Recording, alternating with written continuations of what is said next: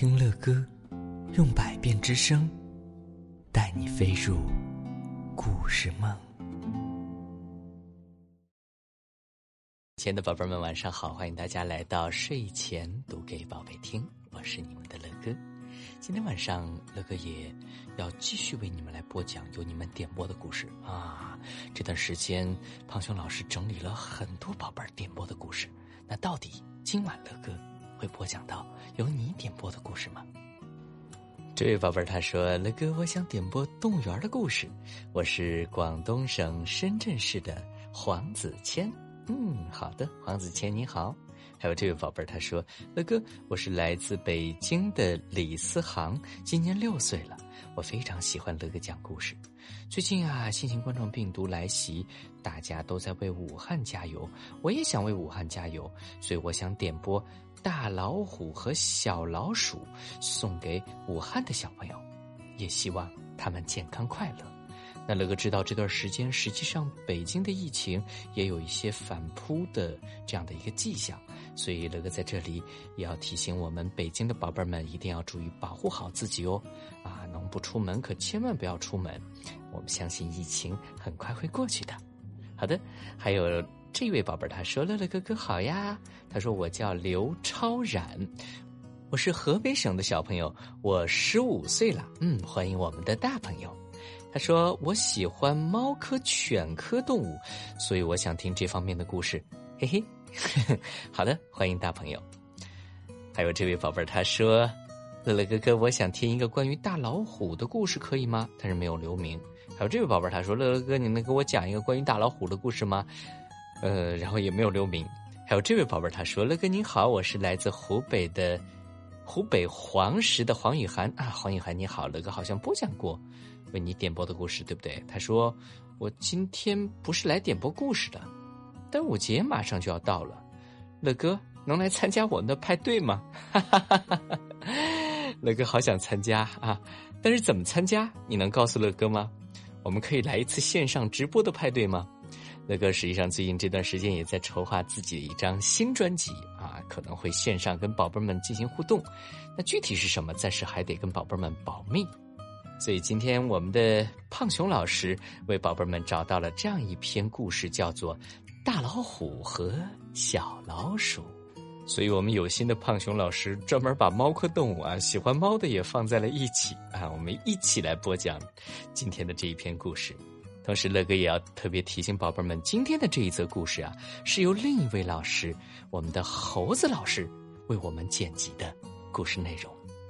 其实猴子老师早就为宝贝们讲过很多故事了，就是在我们睡前读给宝贝听的专辑当中，啊，比如说我们最早所听到的像伯恩熊系列的故事呀，还有比如说一些童话故事，像拇指姑娘啊、睡美人呐，还有木偶奇遇记呀、赛车冠军等等等等，都是出自于我们猴子老师为宝贝们剪辑的，所以今天晚上。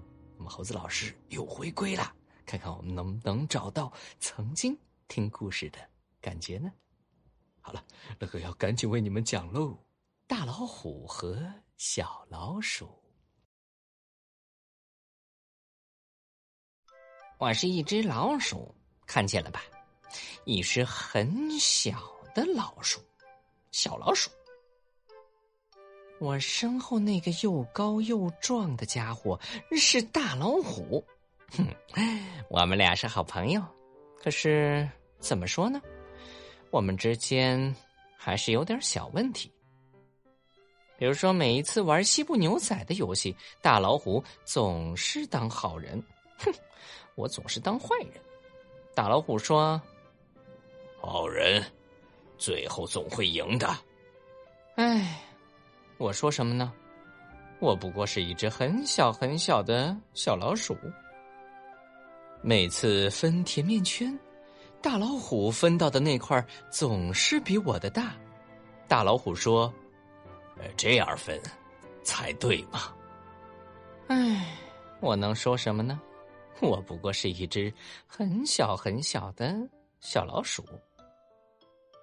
每次看到想要的花儿。大老虎总是命令我跳下去踩给他。大老虎说：“好美的花儿啊！” 唉，我能说什么呢？我不过是一只很小很小的小老鼠。啊，这只小老鼠感觉好像开头的这一段独白很可怜、很可怜的样子。但是接下来会发生什么呢？有一天，我用积木搭了座城堡，这是我搭过的最大的一座城堡。快看，大老虎！我得意极了。大老虎头也不回，只是怪声怪气的说：“哟，不错嘛！”突然，我跳下来，大吼一声：“呀！”结果，他用他刚刚学会的空手道，就把我的城堡踢飞了。够了！我气得大叫起来：“我再也不跟你玩了！”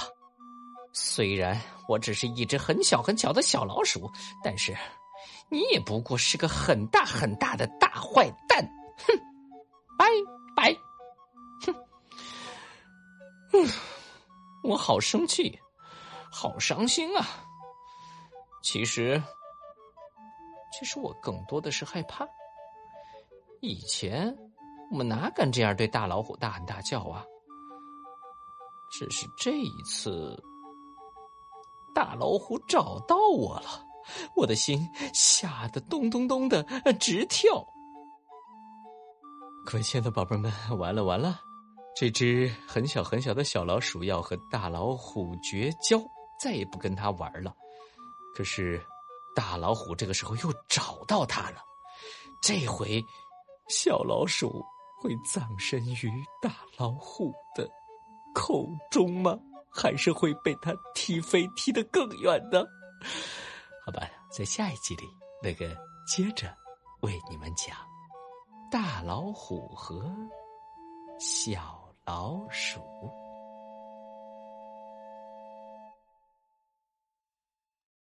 好了，各位亲爱的宝贝们，今天的故事乐哥就讲到这儿了。如果你喜欢听乐哥讲故事，那就赶紧订阅。这张专辑吧，更多精彩的故事尽在睡前读给宝贝听。